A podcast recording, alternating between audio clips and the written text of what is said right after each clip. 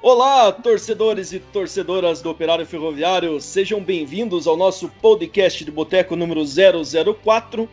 Um podcast muito especial hoje aqui, né, com uma presença espetacular nesse programa da jornalista Nádia Mauad do Globoesporte.com, né, e também na RPC, né, uma grande jornalista que faz um trabalho exemplar aí. Com certeza todos nós somos fãs, né? Então, é um orgulho muito grande para a gente poder estar tá recebendo uma pessoa como ela. Então seja muito bem-vinda, Nádia. Fala, galera, tudo bem? Bom dia, boa tarde, boa noite. Depende do horário que você está escutando, tá vendo, né? Eu sempre lembro disso nos podcasts, que a gente não sabe que horário que a galera vai estar tá ouvindo, assistindo, enfim. Um prazer estar tá aqui com vocês. Gosto muito de Ponta Grossa, gosto muito do Operário. Vem fazendo grandes campanhas, especialmente nos últimos anos, representando muito bem o futebol paranaense não só no nosso campeonato estadual, mas também a nível nacional. Então é sempre um prazer para quem gosta de futebol, discutir futebol com quem gosta e é apaixonado também é demais. Que bom, que bom. A gente vai fazer umas perguntas aí para a Nádia, né, durante o programa, então ela vai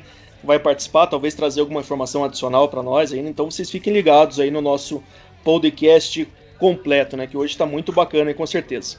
Aproveitando que a Nádia já usou a frase do Jean Martin, ela não sabia que a frase era dele, né? Mas dizem, dizem que o Jean Martins inventou esse bom dia, boa tarde, boa noite. Ele tá patenteando aí essa frase, né? Então, Jean Martin, seja bem-vindo aí, Jean. Salve, salve, galera. Agora tem que mudar a minha frase inicial agora, né? Não, mas eu copiei de outros podcasts, como a Nádia falou. Eu também eu, gosto de acompanhar podcast, então acompanho bastante, então eu já tinha roubado essa frase, não é minha, não. É, legal, seja bem-vinda, Nádia, aí, ao nosso, nosso bate-papo aí, né? Do operário, a gente adora conversar, a gente sempre busca alguma alternativa de levar os amigos aí, alguma informação do operário, e é legal também, é só, a gente admira muito o teu trabalho. Eu já dei entrevista pro seu marido, já, foi bacana também, ele é bem gente boa, também esteve no operário entra, um tempo atrás, acho que foi para a Série C, eu acho, perto da final da Série C, também, véspera do jogo, jogo Santa, Santa Cruz. Cruz. Ele tá isso. falando aqui, falou isso mesmo. Isso é. Não, muito legal. Seja bem-vindo aí aos operarianos e força, moçada. Uma hora nós vamos ver o operário de volta. uma hora, mas não uma hora da tarde, infelizmente, né? Bom se fosse uma hora da manhã, né? Já tá louco. Passando a bola aqui para Tiagão. Tiago Moro, seja bem-vindo. Olá, amigas, olá, amigos, operarianas, operarianos. Bem-vinda, Nádia. Conversei com a Nádia hoje pela manhã, combinando aqui esse podcast nosso. O que acontece agora? Satisfação recebê-la aqui em nosso programa. Satisfação falar com vocês também, meus amigos. Toda segunda-feira é uma coisa que nos salva as semanas aí que nós ficamos enclausurados praticamente. Então, falar com vocês toda segunda-feira para mim é uma grande satisfação, uma satisfação depois poder escutar esse nosso programa também nos canais onde ele, ele está disponibilizado. Aí vamos lá tocando esse programa então. Inclusive, hoje eu perdi de comer um bolo de sardinha, né? Eu ia usar a internet do Moro, porque a minha internet não estava funcionando aqui. Ele me ofereceu um bolo de sardinha. E aí minha internet acabou funcionando de volta, acabei ficando sem o bolo aí. Mas, né, fazer o quê? JP, João Paulo Rodrigues, seja bem-vindo. Olá, moçada. Um prazer enorme estar com vocês mais uma vez. Obrigado, Nádia, por estar participando do nosso podcast. É uma honra estar falando com você e, que nem eu comentei com, com os meninos hoje à tarde, quando o Moro falou que você ia participar do nosso programa. Algumas segundas atrás você estava no Bem Amigos. Aqui não tem nenhum Galvão Bueno, mas, mas tá bacana também. Tadinho no meu amigo Galvão Bueno. É um prazer estar falando com vocês. Hoje tem uma entrevista bem bacana que eu fiz em comemoração do, do, dos cinco anos do título paranaense. Entrevistei o capitão Chicão aí, relembrando alguns fatos da, daquela caminhada do título. Então, continuem nos escutando até o final e que logo mais tem a entrevista do Chicão aí no ar. E finalizando nossas apresentações, professor Hélio Carlos Delgado, seja bem-vindo, professor. Primeiro, obrigado pela participação da Nádia. Depois, JP, obrigado pelos meninos. e também que não é um aplauso para o pessoal que está de linha de frente desse combate, enfermeiros, médicos, pessoal da ambulância, então, parabéns para esse pessoal que está colocando a vida em risco para salvar, literalmente, o planeta. Boa, professor, bem lembrado. Né? Um grande abraço a todos, inclusive ao nosso querido doutor Ângelo Defina, né? um dos maiores historiadores do operário ferroviário e também doutor, né, que participou com a gente aqui, está nessa linha de frente também. Um grande abraço. Bom, como de praxe, antes de começar o nosso papo aqui, vamos aos apoiadores culturais, pessoal que sempre ajuda a manter este papo de boteco e podcast também no ar, né? Então, por favor, Thiago Moro. Salvare Centro Médico Veterinário, a Integral Consultoria Contábil, Engenho 227 Cachaçaria, Serve Tintas, quem dá o tom é a Serve Tintas. Supermercados Super Cipa, com duas lojas na cidade de Ponta Grossa, Gemade Madicompen, Special Dog e a Ok Beer Cervejaria apoiam a associação Avante Fantasma. Muito bem, então começamos o nosso podcast de hoje falando aí da proposta que o Londrina apresentou para a continuidade do Paranaense. Né? A sugestão é que a fase final do campeonato aconteça em Curitiba e com os portões fechados. Né? Então lembrando aí que Campeonato Paranaense tem 14 jogos restantes em aberto, né? São oito pelas quartas, quatro pelas semifinais e dois pelas finais, né? Mano, tenho cobrado bastante é, dos dirigentes, especialmente um retorno da Federação Paranaense de Futebol, para saber se vai ser realizada uma reunião. Todos os clubes, os oito que se classificaram para as quartas de final, têm cobrado esse diálogo da Federação Paranaense de Futebol para se encontrar uma alternativa para um reinício do Campeonato Paranaense conversando com todos os clubes, hoje eu vejo que todos aceitam é, um campeonato paranaense sendo realizado com sede única em Curitiba. É, Atlético e Paraná, eles não descartam, falam que preferem esperar primeiro um positivo, um ok do Ministério da Saúde, e é isso que está todo mundo esperando para essa semana. Eu conversando com diversos dirigentes hoje, eles estão aguardando uma conversa da CBF com o novo ministro da Saúde para saber se o futebol vai estar liberado para reiniciar em maio. Lembrando que a data de reapresentação dos times é ali primeiro, 2 de maio. Então a CBF quer saber se vai ter o aval do Ministério da Saúde para com protocolos. Claro que os clubes estão trabalhando o futebol retomar pelo menos aos treinos na primeira semana de maio e os campeonatos estaduais, acredito ali que por volta de 20, 21 de maio. Vindo que, que dá para fazer ali em Curitiba com os estádios, a gente quer ver a bola rolar, né? Não sei como vai ser feito isso em questão dos exames, é fazer funcionar, na verdade, o campeonato, mas eu vejo que a, a opção de fazer todos em Curitiba, sendo que os estádios ali podem alternar entre um e outro, eu acho uma boa. Já que não vai ter torcida mesmo, até poderia mandar aqui em Ponta Grossa sem torcida também. Não é tão uma, uma distância tão, tão longe, né, de Curitiba. Você tá querendo assistir pendurado lá no, no prédio do Aquele prédio todos do os jogos, né? Aquele prédio do Álvaro eu vou é. invadir. esperto, esperto. Bom, é, com relação a todos os campeonatos aí, o que a gente teve de notícia, né, que saiu no jornal O Lance, inclusive, é, Paulista, Carioca, Mineiro, Cearense e Pernambucano querem terminar no campo, né, mas não tem data prevista ainda para o retorno, não tem como, né? O Gauchão teria uma reunião hoje para definir sobre essa continuidade. O catarinense entrou com ofício para que o campeonato volte em 16 de maio já, né? Então você veja, hoje é 20 de abril, menos do mês, né? Com portões fechados, vai ser praticamente impossível, eu acho, né? Eu confesso para vocês que eu ainda acho muito cedo, não sei a opinião de vocês. É, na verdade a gente viu aí, é, por exemplo, os infectologistas estão falando que até por causa desse tempo de frio que está chegando agora, é necessário pelo menos aí mais uns 45 dias é, de espera para ver como é que vai ser, é, para quando e onde a epidemia vai se alastrar, né? Então, para depois poder avaliar aí qualquer tipo de retorno, né? Mas são opiniões de infectologistas. Aí existe a opinião do infectologista, a opinião do governo, a opinião dos times, né? Que são coisas aí que, que não se encaixam muito bem. O que a gente estava acompanhando até no site aí do Globo Esporte é que uh, os times têm falado aí, tanto de Série A quanto de Série B, que é, são favoráveis ah, para que os, que os estaduais terminem, no caso, em campo, mas desde que isso não atrapalhe o Brasileirão aí nesse formato de 38 rodadas, de pontos corridos e etc. Porque justamente da, da questão dos valores de TV e etc, né, que, que os times têm para receber. Então fica uma coisa meio difícil, né, de você chegar num, num acordo aí entre todas as partes, né, Nádia? É bem complicado, é bem complicado, porque tem os lados dos clubes que já estão fazendo pressão para o futebol voltar, né, pela questão financeira. A gente vê um Flamengo, maior clube do Brasil, o maior vencedor no ano passado, Libertadores, Campeonato Brasileiro, Campeonato Carioca, enfim, fazendo uma pressão imensa para o futebol carioca voltar. É, a gente já vê o início de pressão aqui no futebol paranaense para uma retomada no futebol. Então tem o lado financeiro, tem o lado da saúde, tem o lado da responsabilidade. Se você pensar o seguinte, é, eu estava dando uma olhada nos protocolos da Alemanha e do futebol português que eles estão fazendo na questão da saúde para os times voltarem aos treinos. No futebol alemão, a maioria já voltou. É, e são protocolos que eles exigem, por exemplo, testes. No mundo está todo mundo atrás de teste. Será que o futebol é prioridade? Eu sempre estou colocando isso em questão. É, hoje a nossa prioridade testar os jogadores para eles voltarem a atuar?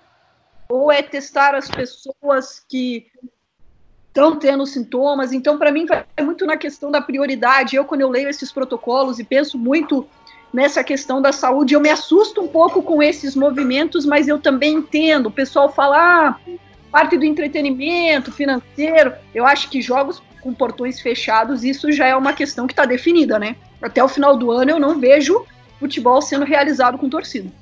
Eu li no, nesse site na internet da, da, da, Europa, provavelmente com torcida 2021 só, com torcida no campo. É, o que está se falando aí é do início até metade de 2021, né, para que se voltem a ter é, aglomerações aí nos estádios, né, e que ainda mesmo que volte a ter torcida não vai ser da mesma forma como era antes. Eu não sei o que, que se imaginam aí, mas como até o Moro levantou aí na semana passada, você pega aí no. Acho que é na Alemanha, se não me engano, né, Moro? Que estavam falando aí que teria uma quantidade X de torcedores no estádio, né? É, 200 e poucas pessoas para um estádio de 90 mil, então, ou seja, é só o staff de trabalho praticamente e mais algumas poucas pessoas. Pergunta para o Thiago Moro. Lá na Itália, um, um jogo lá que, que teve é, grande culpa na, na transmissão da, da, doença, né? É, o jogo do Atalanta, o jogo da volta da UEFA Champions League, né? Aquele jogo que já estava quase que paralisando tudo, ainda teve aquele jogo, que foi uma goleada, inclusive, da, da Atalanta em Bergamo, que Bergamo, inclusive, foi uma das cidades mais atingidas pela, pelo corona lá na Itália. É, ainda sobre o, sobre o assunto, hoje à tarde, no final da tarde agora, eu conversei com o presidente do, do grupo gestor, o, o Álvaro, sobre a possibilidade lá de, de, de, aceitarem a proposta do Londrina. O que ele me falou, ele foi bem, resumiu bem assim a conversa dele com, com a federação. Enquanto as autoridades de saúde não decidirem nada, não se fala no assunto.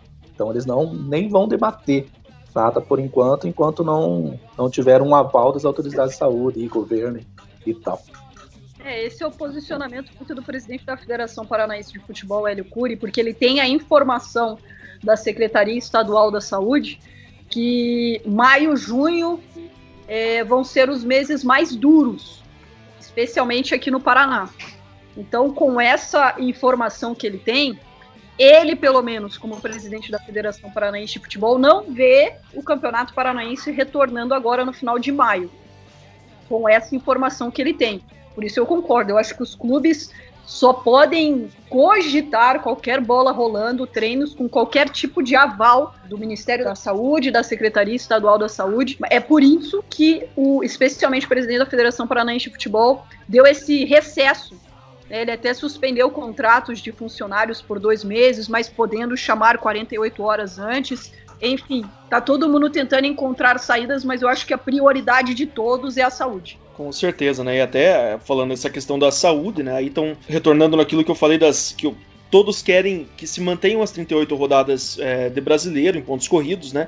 Mas aí para isso precisaria fazer aquela redução no período de descanso que se fala, né? Que é, nas partidas do Nacional aí que ficariam entre 66 horas e 72 horas, né? Ou não se finaliza os estaduais e mantém esse tempo um pouco maior aí para evitar prejuízo físico e técnico aí, etc, né? O risco, né, é muito grande, né? Imagina se durante um jogo é, alguém transmite para outro, imagina o problema que vai dar para frente. A gente só vai poder tomar uma, uma posição assim, eu acho que o pessoal que dirige tudo é após a vacina. Acho que sem ter uma vacina, a gente não vai conseguir decidir nada, porque é muito difícil, mesmo que volte o futebol, como a Nádia falou.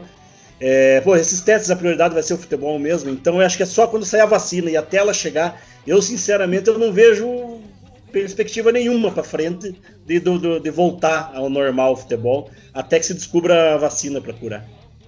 É, o AS, Jornal da Espanha, trouxe informações de bastidores, os jornais espanhóis têm muito essa característica de falar com fontes, né? Ah, falei com uma fonte e não dá o nome à fonte, mas conversou com uma fonte, uma fonte quente. E é, esse jornalista conversou com uma fonte quente que conhece o Zidane, técnico do Real Madrid. E a opinião do Zidane é essa, que ele não acredita, segundo essa fonte. Sempre lembro disso. Mas o AS é um jornal super tradicional. É, o Zidane não vê o retorno do futebol à sua normalidade ou o retorno dos estádios com torcida sem uma vacina. Essa possibilidade, pelo menos na cabeça dele, na realidade, não existe. Lembrando que a Espanha é um dos países mais afetados pelo coronavírus. Então, é, ele até na reportagem diz que ele trabalhava com várias possibilidades, vários cenários de volta aos treinos, de volta aos jogos, que ele não estava conseguindo enxergar é, algo palpável e seguro para todos se reapresentarem e a gente ter um jogo do futebol no meio de uma pandemia. Isso para mim é muito preocupante. Eu entendo todos os lados. Hoje a gente discutiu muito isso. Pela manhã a gente tem um bate-papo GE sobre essa correria para voltar ao futebol. E tô vendo isso muito no futebol brasileiro. E se a gente pensar que a Itália, a Alemanha, a própria Inglaterra, eles estão vivendo essa epidemia antes que a gente. A gente está um mês atrás deles e eles estão pensando em voltar ao futebol em junho, julho. A gente já está pensando em voltar ao futebol agora em maio. É praticamente impossível, né? Existe muita pressão dos clubes, né? Então os clubes agora estão começando a pressionar as federações, até é, representantes de, de, de, governo aí para a volta do, do, dos campeonatos. E isso se deve muito pela questão financeira. A gente vê aí os dois principais, dois clubes mais ricos do Brasil aí, que, é, que, seriam hoje o Flamengo e o Palmeiras, com dificuldade de pagamento de compras de atletas. Que é como a, a receita aí a, deles não está entrando como, como eles previram que, que entraria se tudo tivesse normal. Eles estão com dificuldades e o, o próprio Flamengo não, não, está devendo um valor ali pendente ao, ao Atlético Paranaense na compra do zagueiro que era do Atlético. O Palmeiras tem um lateral esquerdo que era do Nacional do Uruguai e também está atrasando parcela. Então, se os dois clubes com maiores receitas do futebol brasileiro hoje estão nessa situação, imagina os outros. Então, aí a gente já imagina a pressão que as federações estão enfrentando para esse retorno do, do futebol.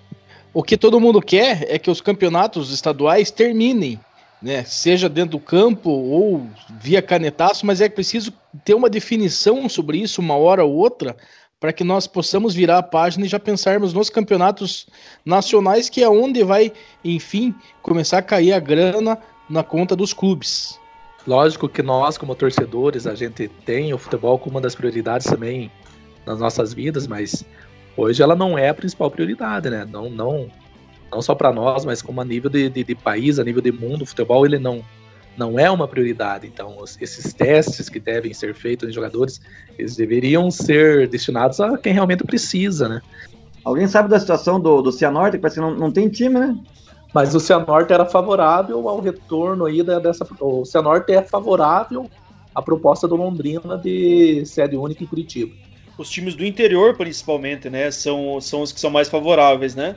Saiu a matéria no Net Sport Clube falando sobre os times e aí os, os que estavam mais interessados, além do Londrina, claro que apresentou a proposta, o Operário, o Cianorte, o Rio Branco e o Cascavel, né, que são que estavam mais interessados. O Atlético Paranaense não se pronunciou a respeito e o Coritiba e o Paraná ainda ficaram de dar uma resposta, né, mais mais precisa, mais concreta sobre isso, porque na verdade estão mais preocupados aí com a questão da data do brasileiro, por causa da, da, da questão da, da, das verbas de TV e tal, do que do próprio paranaense, né? Em reunião na semana passada, a maioria dos representantes dos clubes das séries A e B é, decidiu prorrogar por mais 10 dias as férias dos atletas. Na verdade, todos os times da Série B fizeram isso e da Série A, alguns sim e outros não, né?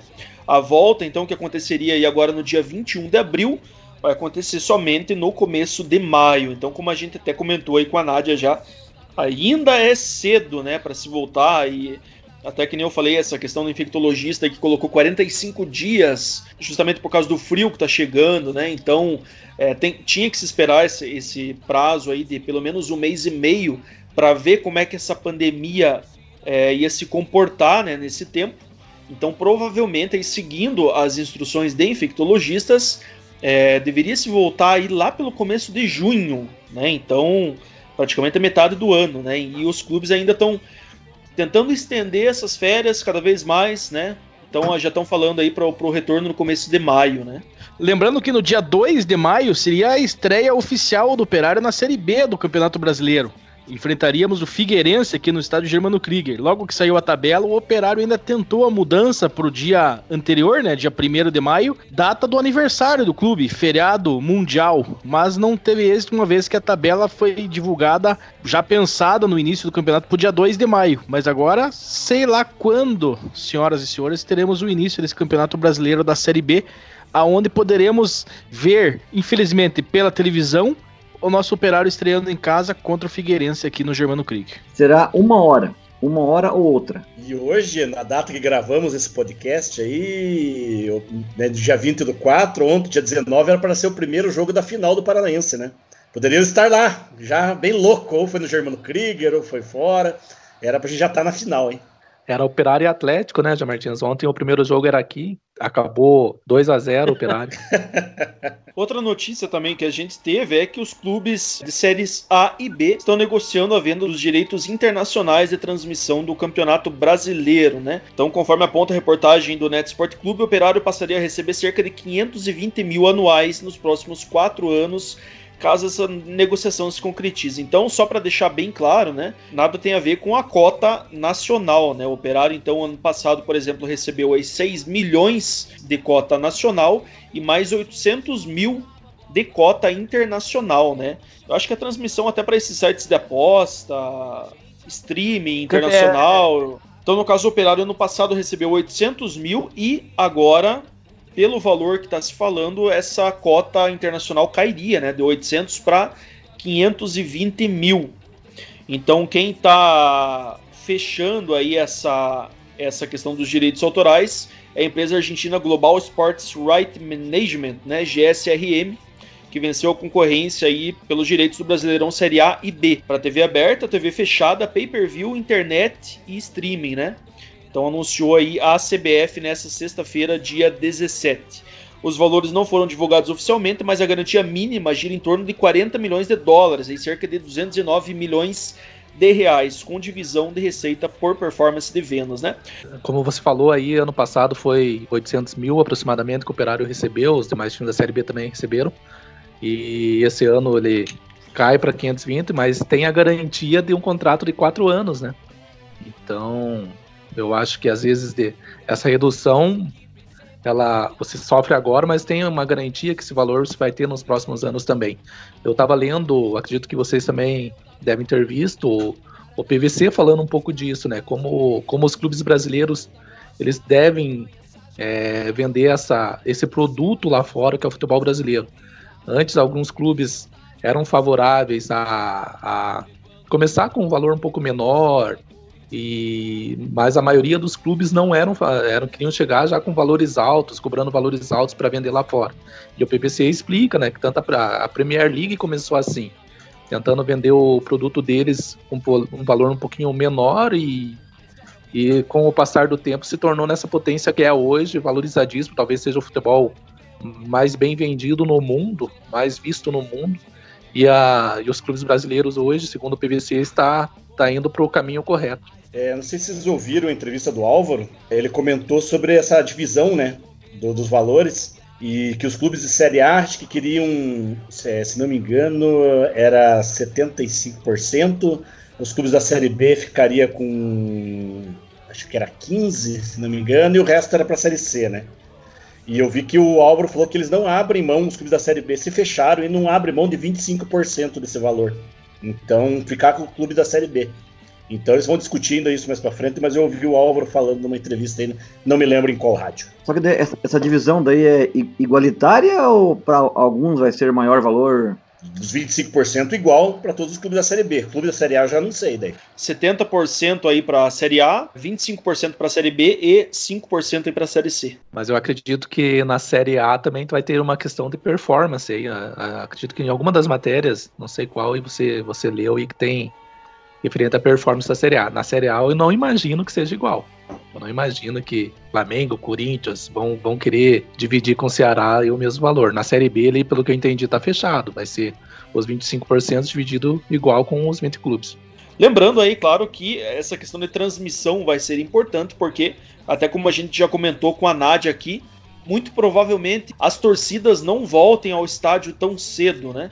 Então a gente tem algumas previsões aí de que volte torcida para o começo de 2021, para o meio de 2021, e os mais pessimistas estão falando até em 2022 o retorno de torcida. Então a transmissão realmente vai ser uma coisa muito disputada, porque a audiência vai ser uma coisa que vai estourar aí no, no canal que for que tiver os direitos de transmissão aí, né? Com toda essa questão aí de não termos mais público nos estádios, como é que vai ficar o sócio torcedor, hein? Tanto o nosso como dos outros clubes. Temos que pensar agora no, no, no, no caso, no nosso problema aqui, né? No nosso umbigo. O, a própria diretoria já tinha divulgado uma série de promoções para quem permanecesse, sorteios no próximo jogo com o portão aberto, enfim. Mas isso não está parecendo que vai acontecer, uma vez que está parecendo que não teremos torcida nos estádios nesse, pelo menos nesse ano de 2020 agora. Então todo esse trabalho que foi desenvolvido pela diretoria, pelo Joelson de Miranda, que a gente sempre apoiou e tudo mais, vai pelo ralo? Será ou ainda tem alguma alternativa de tentar salvar esse projeto? Acho que como a, a situação é inédita, né? A gente tem que pensar na palavra sócio, né? Sócio é para a hora boa e a hora ruim. Tipo, em dezembro não tem futebol, mas ele continua, né? Então isso seria uma interpretação, né? Sócio seria para essa hora trágica e catastrófica de não abrir mão de apoiar o time na medida do possível, né? Lógico. Mas é um trabalho muito difícil pro Ferpa, tendo em vista também que a gente não sabe nem, muita gente não vai ter nem emprego para poder pagar o sócio, é muito difícil. E você também ficar trazendo promoção, promoção, o torcedor quer ver o futebol, né? Paga para ver o operário, né? Para ter o, o, o, principal objetivo do sócio é você ter os ingressos ali disponível para você ir lá ver o jogo, né? Você não é muito. O torcedor, o torcedor não é muito preocupado, gosta, lógico, das promoções, tudo, mas não é o principal atrativo. Para ele é o operário o principal atrativo. E sem ver o operário, eu também vejo como humor, assim, fico muito preocupado com, com o futuro do sócio. É muito complicado para o Ferpa, não sei o que vai ser. Eu, sinceramente, não sei o que faria no lugar deles. Bom, eu, o que eu vejo, assim, como uma saída, né, que pode acontecer, foi aquilo que o Atlético tentou fazer em parceria com o Dazon pouco tempo agora, que seria uma parceria aí para que só sócios torcedores tivessem acesso à transmissão do jogo. Então o Dazon fez isso. Seria uma coisa talvez que não seria muito bacana para o torcedor comum que não é sócio, porque o torcedor quer ter direito à sua transmissão, mas uma vez que você pensa aí que o Premier já é pago, o Dazon também no Paranaense que não transmitia todos os jogos, mas também é pago, tem a sua mensalidade. Então seria uma maneira, talvez, de unir as duas coisas, né? Então talvez seja uma, uma coisa a ser estudada aí, porque se você pensar que a gente vai ficar é, que seja um ano aí sem voltar para o estádio, talvez seria uma alternativa para que os clubes consigam manter o sócio torcedor em dia, estando em dia consegue ter acesso aí ao sinal de streaming aí para assistir o seu jogo, né? Como falou o Jean na questão do, do emprego, né? Realmente nessa catástrofe, até a, uma coisa é efeito dominó, né? As empresas também, né, já começam a sentir. E daí também tem a questão do patrocínio, né? Já afeta patrocínio, já afeta torcedor. Quer dizer, é, realmente é uma catástrofe que e vai, parece que vai demorar, então vai ser complicado, né? Ainda sobre o sócio torcedor, é lógico que torcedores é, como nós aqui do, do programa Papo de Boteco, mesmo que nas dificuldades, a gente vai fazer um aperto aqui, um aperto ali, vai continuar mantendo o sócio torcedor, porque o operário vai estar disputando, quer queira a gente estar vendo no estádio, ou seja, pela telinha, na televisão, pelo rádio, o operário vai estar disputando, as despesas serão as mesmas. Então a gente vai é, manter essa nossa nossa patrocínio, vamos dizer assim, individual de cada um, que é a mensalidade do sócio torcedor. Nós estamos hoje perto aí na casa dos 10 mil sócios, pouco menos. Acho que acredito que uns 50% desses não, não devem pensar muito parecido conosco, né? Devem querer o produto que eles estão pagando, que é o jogo no estádio lá. Mas é uma coisa aí a ser uh, avaliada e pensada no, nos próximos programas aí. Moro, então leia para nós, por favor, os apoiadores culturais deste podcast do Boteco. A Ock Beer Cervejaria, Special Dog, Gemade Madecompen, Supermercados Super Cipa, Serve Tintas, que em Dalton é Serve Tintas, Engenho 227 Cachaçaria, a Integral Consultoria Contábil e a Salvares Centro Médico Veterinário. Vamos pegar nossa série de 2015, então. Eu quero aproveitar a presença da Nádia Mauad aqui e quero perguntar para a Nádia aí o que ela lembra, né, desse ano de 2015, onde o Operário foi campeão paranaense, né? O Operário está completando aí cinco anos do título. Então, o que é que você lembra desse ano aí, Nádia? Ah, eu lembro bem, eu já estava fazendo a cobertura, já trabalhava na RPC, estava no Couto Pereira naquele jogo. O Operário tinha um timaço e sobrou para cima do Coritiba. Sobrou para cima do Coritiba. É, é, é, muito raro a gente ver um time visitante vindo ao Couto Pereira e se impondo da maneira com que o Operário se impôs para cima do Curitiba naquela partida. Sem dúvida nenhuma, para o torcedor do Operário, é uma das partidas inesquecíveis. Bacana, bacana. Então o JP também fez uma entrevista aí com o capitão Chicão, o Capita aí, né, que esteve desde 2015, né, seu primeiro ano aí já foi como campeão paranaense aqui no Operário Ferroviário, né, e esteve aí até o ano passado sendo campeão aí das séries D e C também do Campeonato Brasileiro, né? Então vamos acompanhar aí como é que foi essa entrevista do JP com o Capita Chicão. Grande Capita, grande Chicão. Obrigado mais uma vez por nos atender aí e participar do, do Papo de Boteca, agora na versão podcast. Então, nos últimos programas, e a gente está comemorando os cinco anos do título paranaense de 2015. Eu queria saber de você aí como surgiu o convite para você para Operário em 2015 e como que foi a formação naquele, naquele grupo campeão paranaense. Fala rapaziada, papo de boteco aí. Agradeço a vocês pelo convite de participando mais uma vez, né, do Papo de Boteco e falar um pouquinho do título de campeão paranaense aí que, que conquistamos em 2015, né? Título histórico aí que ficará marcado aí para sempre na, na, lembrança do torcedor, pra gente que, que, participou dessa conquista também, né? De jogadores, comissão técnica, diretoria, né? Então, um título importante aí para todo mundo, né? Falar um pouquinho da, do título, falar um pouquinho da, da campanha, né? É, do grupo de jogadores que foi, foi montado nesse, nesse, nessa campanha aí. Os jogadores já, já conhecidos, né? Pela maioria do torcedor, porque atuaram no Paranaense, alguns jogadores desconhecidos do, do, do, torcedor, porque era um grupo que veio, veio montado pelo, pelo treinador, né? Na época era o Itamar, que trouxe a maioria dos jogadores que, atuaram, que trabalharam com ele no, no Novo Hamburgo, né? Então acho que isso facilitou também, porque eram jogadores que já se conheciam, principalmente. Isso ajudou na, na formação da equipe, acho que está até mesmo no entrosamento da, que a equipe teve durante a, durante a conquista, né? E o convite para estar tá atuando, para estar tá jogando pelo Operário veio através do, do treinador, né? Veio do Itamar, né? A gente já tinha trabalhado junto no Novo Hamburgo e em outras oportunidades no Brasil e, ele me fez esse convite, né? Eu tinha, eu tinha proposta de renovar com o Brasil de Pelotas por ter conquistado o acesso da Série D para a Série C em 2014, né? Mas, mas aí recebi o convite do, do Itamar, né? E como já tinha trabalhado com ele, tinha todo um, um envolvimento com, com o Itamar de muito tempo, né? De, de, ter trabalhado muito tempo com ele. Acreditei também no projeto que, que ele tinha me passado, que a diretoria tinha, tinha me passado também e, e acabei acertando com o Operário. Você era uma liderança dentro de campo em 2015. Nos conte como quer é ser capitão de uma equipe campeã, num título tão importante na história do Operário ser capitão da, de uma conquista, da primeira conquista do clube, né? Do estadual é, é algo que é, que é marcante, né? Principalmente para mim. Eu não, não, não, imaginava que ia ser capitão da equipe, mas a partir do momento que, que o Itamar colocou a, a braçadeira para mim, é, assumi a responsabilidade, sabendo da responsabilidade total que, que era exercer essa função, né? Não somente dentro de campo, mas fora de campo também. E você ficar marcado como capitão que ergueu o primeiro título do, de um clube é, algo marcante para mim, vai ficar marcado para mim na minha carreira. Em outras equipes eu tive a oportunidade de ser capitão, mas não numa competição inteira, né? Um ou outro jogo. Mas no Operário foi um, um uma competição inteira que culminou no título. Né? Depois vieram outras conquistas como capitão da, da equipe, mas essa foi a minha primeira experiência como capitão e levantar o título também. De 2015 para cá muitas coisas mudaram no Operário e você participou desse processo todo. Me fale como você viu esse avanço do Operário nos últimos anos. É, igual eu disse no, no, anteriormente, é, é, feliz em ter conquistado todos essa, os objetivos que o clube traçou, né? É, de 2015 para cá, o clube só cresceu, né? Muito devido à organização, principalmente, né?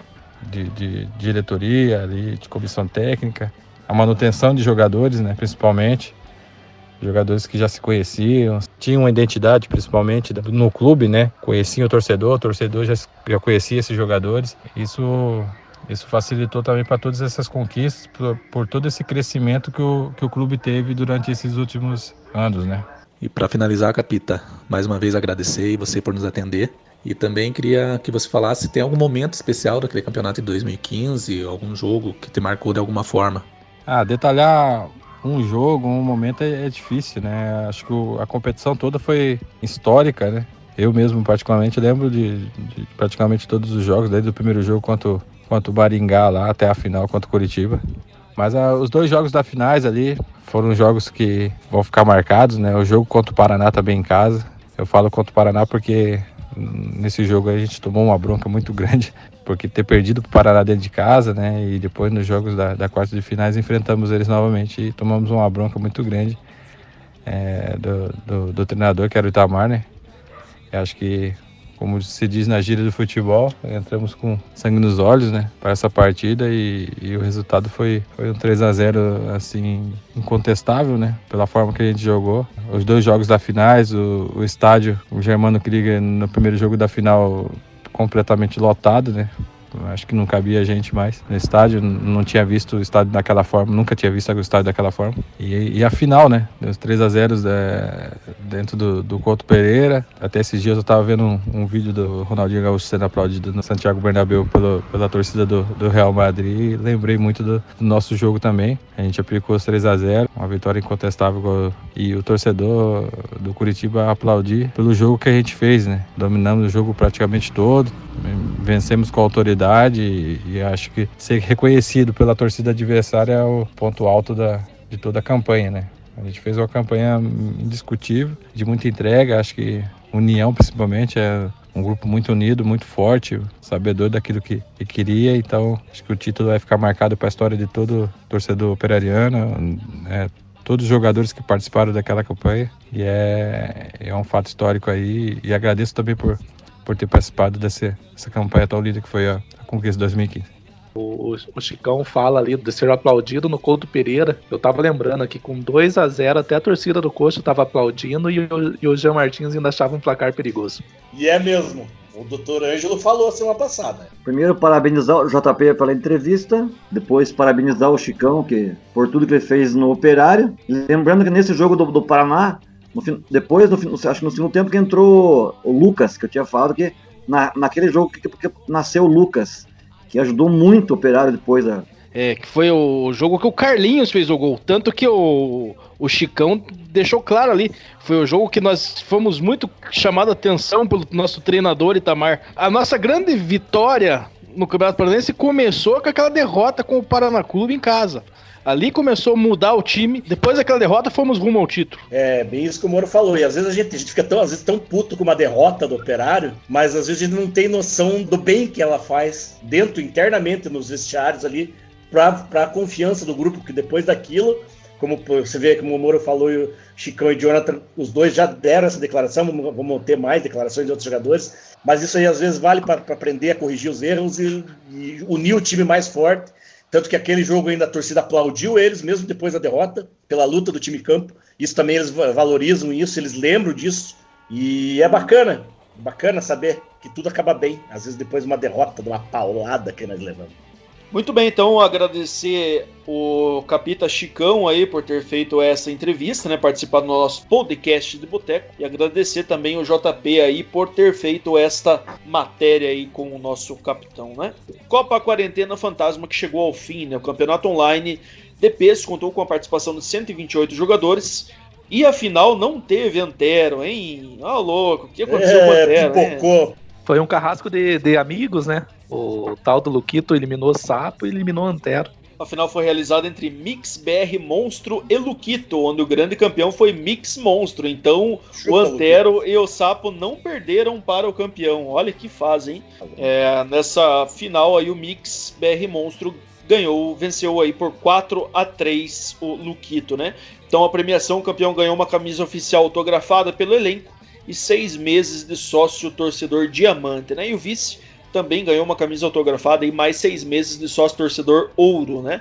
Então, claro, provavelmente aí esses esse sócio torcedor aí será dado logo que o futebol retorne aí ao estádio com torcida e tudo mais, né? JP e Jean Martins mentirosamente tinham divulgado que o Antero não estava participando. Porque propagar fake news. Esse, esse fake news foi. O Antero falou para mim que não ia participar. Ele que mentiu para mim. Eu assisti o jogo do Antero, ele começou 1x0, levou um gol no finalzinho do primeiro tempo e a virada no, no finalzinho do segundo tempo. Acabando o jogo, ele perdeu o jogo. Uma coisa que eu queria falar desse campeonato, né? Foi bacana também as transmissões, né? Que teve ali.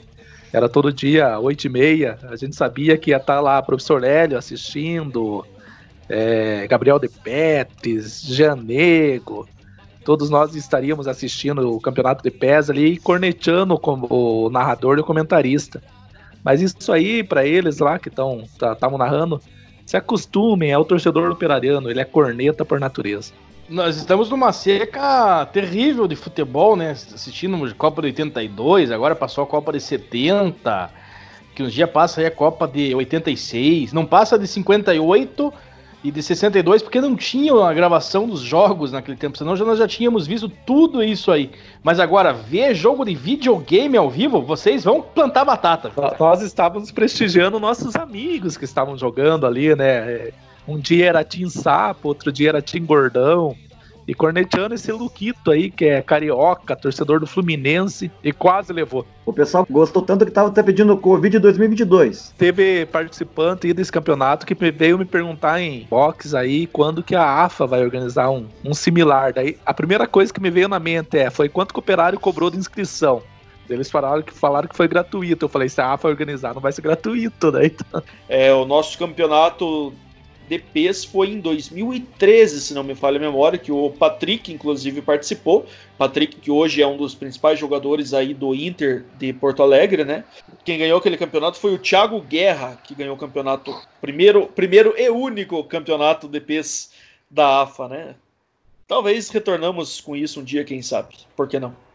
E também vocês acompanharam nas redes essa semana, né, que o Diego Kizaki acabou colorindo algumas fotos históricas aí do Operário, né? Então, inclusive, acabou saindo uma matéria até no Globo Esporte falando desse trabalho dele, um trabalho bem bacana de recuperação dessas fotos antigas, né? É, claro que o Operário é preto e branco, né? Mas existe muita cor para se mostrar nessas fotos de antigamente. Então ele recuperou até fotos aí do estádio, fotos da torcida mesmo, né? Que é muito bacana você ver ver isso de uma, de uma forma diferente, né? Dando muito mais vida aí ao operário e também à torcida, enfim, ao estádio, né? Um trabalho bem bacana do Diego aí que merece realmente o reconhecimento aí. Temos que parabenizar aí o trabalho do Corvo, muito legal. Eu acho que qualquer coisa que é feita que divulgue o operário, isso aí repercutiu, gerou matéria em vários sites locais e sites estaduais. Então, se é uma coisa que está divulgando o operário, tem que ser parabenizada. E ficou muito legal as imagens, às vezes não vendo só aquelas imagens que a gente já conhecia, mas tudo em PB ali, preto e branco, depois ver ela colorizada, grama verdinha, é legal de ver, viu? Até pedi para ele fazer uma foto do operário de 47 lá, que meu avô é, tava aparecendo no time lá disputando. Esse tipo de coisa que vem do torcedor sem ninguém pedir e tal, acho que tem que ser parabenizada. É, são cerca de 20 fotos aí que o Diego colorizou, né? Se dando destaque aí uma das fotos que ficou, inclusive, com uma das melhores qualidades, né? Que foi uma foto aí de 1916, um dos primeiros registros do operário ferroviário, né? Então realmente ficou muito boa a qualidade aí. Vocês podem conferir aí tanto nos grupos do operário no Facebook, quanto também no Globo Esporte, né? É, saiu a matéria aí como fotos centenárias do operário ganham cor e revelam história do clube e da torcida. Vocês podem procurar na internet que vocês vão encontrar já essas fotos colorizadas aí, muito bacana.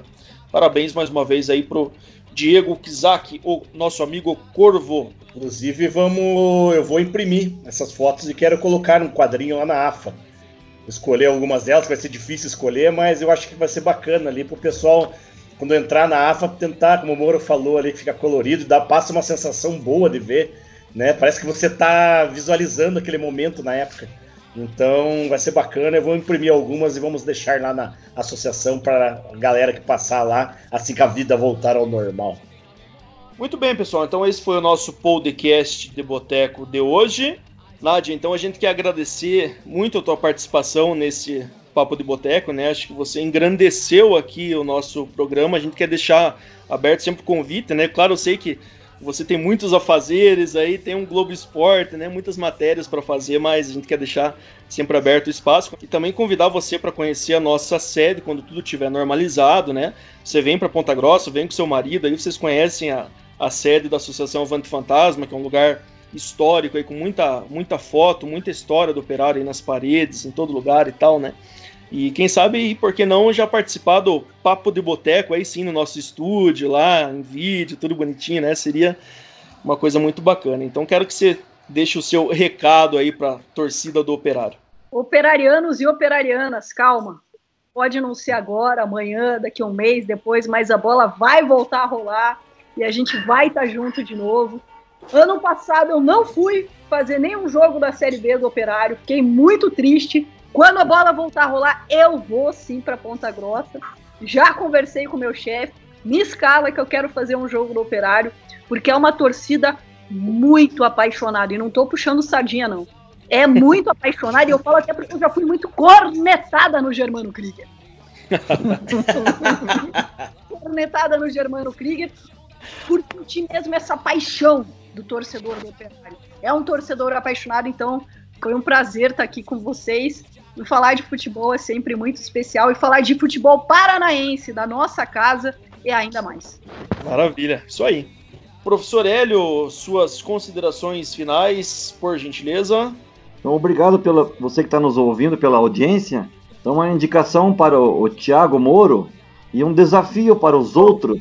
Já viu, você já assistiu o Moro Cuba e o Cameraman? Este não vi ainda. Netflix. Vocês gostam de faroeste? Então, o que, que, é, que, que é passar o tempo com o Nordeste, um filme faroeste, caboclo, mexicano, espanhol, português, brasileiro? Netflix também. O Matador. É pra passar o tempo ah, só. Esse eu vi. Mas é nordestino, hein? É, sim, mas é bom pra caramba eu assistir. Então, vou assistir, tô, tô aceitando recomendações. Obrigado a todos pela audiência. Muito bem, JP. Obrigado, moçada. Obrigado a, a Nádia aí mais uma vez. É um prazer ter participado desse programa com você a todos aqui do Papo do Boteco, da Associação Manto Fantasma, acredito que são fãs do seu trabalho aí no, no, à frente do esporte paranaense na televisão. Então foi, foi uma grande honra participar com você. Uma coisa que eu queria deixar também, falar que é um recadinho do Ferpa. E na quinta-feira vai ter máscaras do, do operário para vender lá na loja, hein? Então, você que quiser uma máscara personalizada, vai ter a máscara do fantasma lá na loja. Como indicação cultural, essa semana eu queria comentar um filme que eu assisti que eu gostei muito, que é o Toque Toque. É um filme espanhol e que ele resumidamente Bom. é. Ele, ele fala ali de. São seis personagens que tem toque, né? Então. E é, é bem bacana.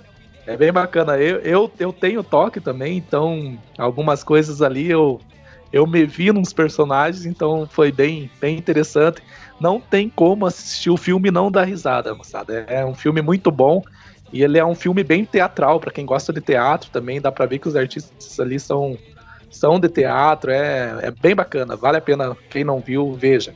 Tiago Moro. Então, amigas, amigos, satisfação participar mais uma vez desse programa, agradecer a presença aqui da Nádia Mawad, essa fera aí do Sport TV, que valoriza com certeza o nosso programa aqui. Também tem uma indicação cultural. Já assisti a indicação cultural do professor Hélio, Matador, muito bom, filme nacional. E é o Toque Toque do JP, um espanhol, muito bom também. Recomendo os dois filmes aí.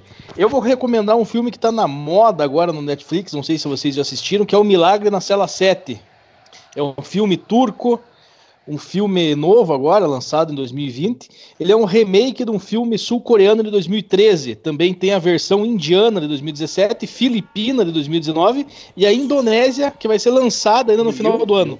Mas, mas a, a versão turca, essa que está circulando agora, ela já está no top 10 do Brasil no Netflix nos últimos 10 dias aí. Ela entrou no top 10 dos filmes brasileiros mais que os brasileiros mais assistem no Netflix e não saiu mais de lá. Então ele vem sendo muito comentado na crítica.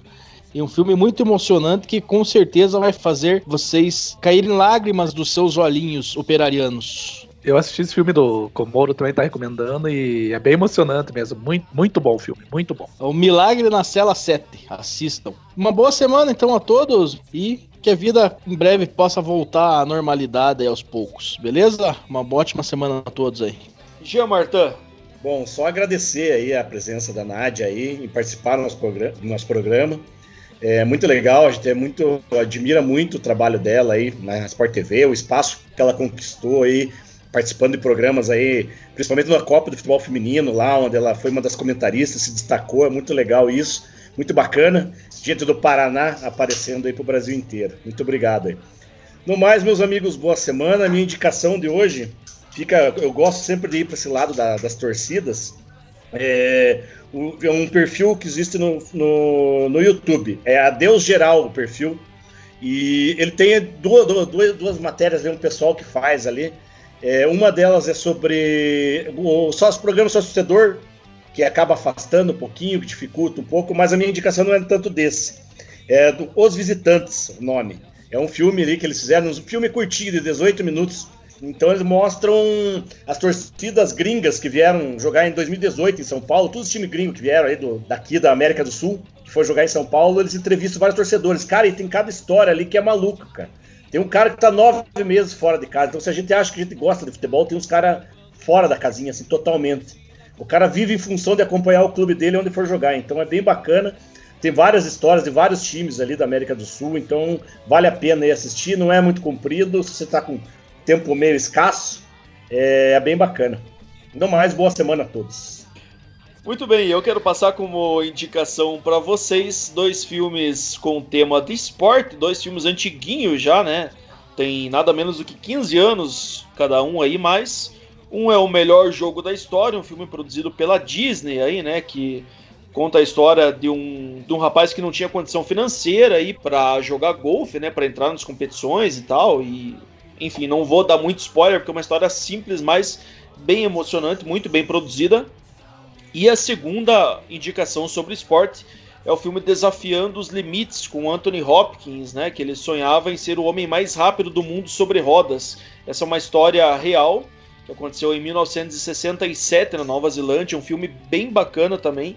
Então, indico esses dois para vocês. Esses vocês devem achar mais fácil aí, porque são filmes mais antigos já, né? Não são, não são lançamentos, mas com temas de esporte, um de velocidade um de golfe aí, para vocês assistirem alguma coisa diferente e se emocionarem aí também com as histórias, né? Principalmente com esse melhor jogo da história, como eu falei, que também é de tirar algumas lágrimas dos olhos do pessoal aí, né?